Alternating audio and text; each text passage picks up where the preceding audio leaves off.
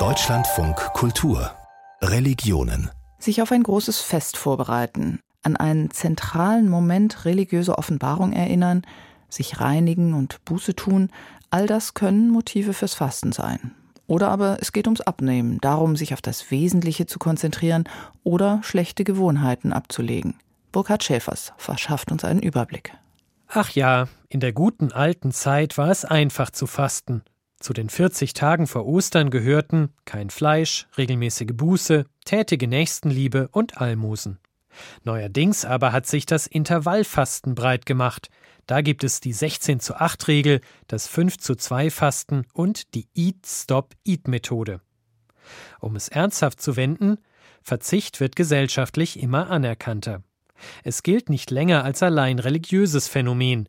Wer fastet, unterbricht gewohnte Routinen, sagt der Münchner Jesuit Karl Kern. Das Fasten des Leibes soll die inneren Kräfte wecken und das ist was sehr, sehr Heilsames. Wobei man heutzutage vielleicht nicht nur an Essen denken muss, sondern an Internetkonsum oder auch zu viel Kommunikation kann auch schädlich sein. Alles kann schädlich sein im Übermaß. Weniger online sein, das ist laut einer Forsa-Umfrage einer der häufigsten Vorsätze für dieses Jahr. Der Verzicht auf Alkohol, Süßigkeiten und Fleisch gilt auch unter Konfessionslosen als hehres Ideal. Es gibt Heilfasten, Plastikfasten, Autofasten, sogar Lügenfasten. Die Motive sind vielfältig. Glaube, Selbstdisziplin, Gesundheit. Haben wir also einerseits das religiöse und andererseits das weltliche Fasten? Diese Trennung hält Ordensmann Kern für fragwürdig. Zunächst einmal zeigt das, dass alles Religiöse, explizit Religiöse, eine natürliche Basis hat. Dass man weiß, es tut dem Körper gut. Das Christliche wäre, du bist nicht nur Körper, du bist auch Seele und Geist. Im Grunde will alles natürlich Gute durch die Religion, durch den Glauben vertieft werden. Und in dem Sinn kann man sagen, wunderbar, dass diese alten Traditionen so von ihrem verstaubten Image etwas befreit werden und die Menschen sehen, das sind ja uralte Weisheiten, die da drin stecken. Traditionen des Fastens finden sich vor allem in den monotheistischen Religionen. Im muslimischen Kalender ist der neunte Monat der Fastenmonat Ramadan. Zu dieser Zeit heißt es in der zweiten Sure, wurde der Koran als Rechtleitung für die Menschen herabgesandt. Muslime fasten täglich von Sonnenauf bis Sonnenuntergang. Kranke, Reisende, Schwangere und Kinder sind ausgenommen. Am Ende des Ramadans steht das dreitägige Fest des Fastenbrechens im türkischen Zuckerfest. Im Judentum gibt es mehrere einzelne Fastentage, vor allem den Versöhnungstag Yom Kippur.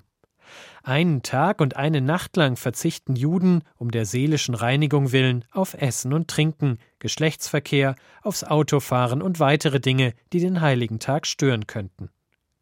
Christen kennen vor allem die Fastenzeit zwischen Aschermittwoch und Ostern, ebenso den Advent zur Vorbereitung auf Weihnachten. In den orthodoxen Kirchen gibt es zudem die Apostelfastenzeit nach Pfingsten sowie die Marienfastenzeit im August. Beim religiös motivierten Verzicht seien Außen und Innen als Einheit zu betrachten, sagt Jesuit Karl Kern. Für uns als Christen ist die Gottesbeziehung, dass die mit der Fastenzeit wächst und reift, das das einzig Entscheidende. Und das soll eben durch körperliche Übungen, durch Fasten sich mehren. Die äußeren Übungen sind nicht das Entscheidende, aber sie gehören dazu. Wir sind ein Wesen aus Fleisch und Blut. Nicht immer erschließt sich auf Anhieb die Logik religiöser Fastengebote.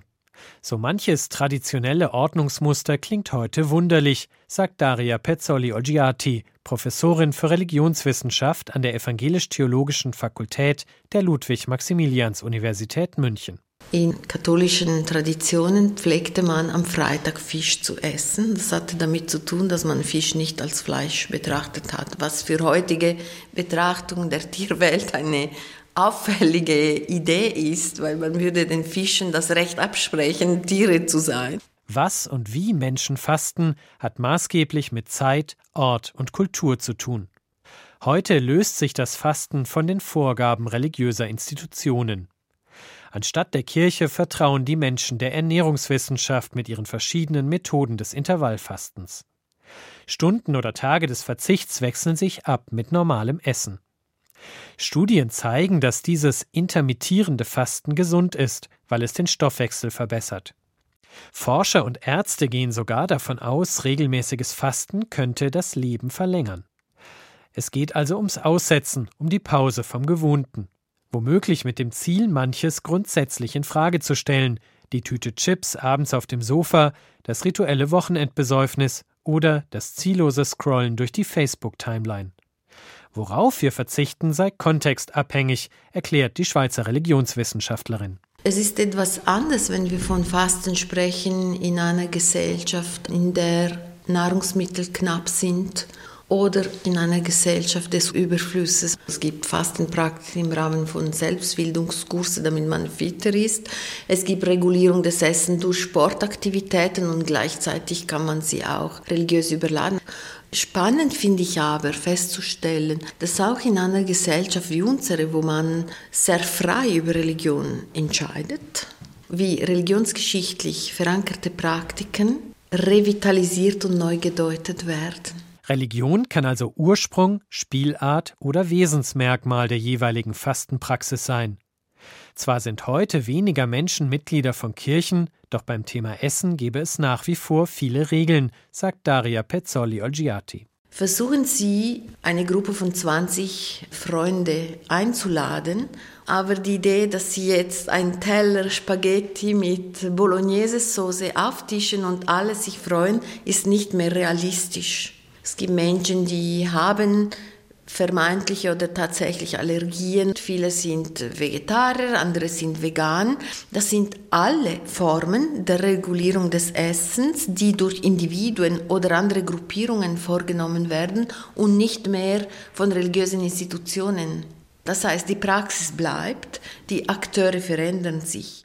Ein verbreitetes Vorurteil lautet, Religion ist genussfeindlich. Bestes Gegenbeispiel ist das jüdische Purimfest mit der Pflicht, ordentlich Wein zu trinken. Fasten ist an Purim sogar verboten. Die großen religiösen Festivitäten sind sehr genussvoll. Übergangsriten von der Geburt, sogar bis zum Tod. Oder aber ähm, Hochzeiten. Das sind Zeiten des Genusses. Es gibt beides. Zeiten des Feierns, des Entspannens, des Genusses und dann Zeiten der Reduktion. Apropos Reduktion. Die Fastenzeit ist nicht zuletzt die Zeit der zahlreichen guten Vorsätze. Wie es mit denen häufig ausgeht, ist bekannt. Deshalb sagt Jesuit Karl Kern: Ein Vorsatz bitte. Wir sind ein komplexes Wesen und wenn wir uns an einem winzigen Punkt verändern, verändern wir uns insgesamt. Man kann manche Dinge auch mal laufen lassen. Diese verbissene Leistungsmentalität, die sollte nicht in die Pausenkultur hineinkommen.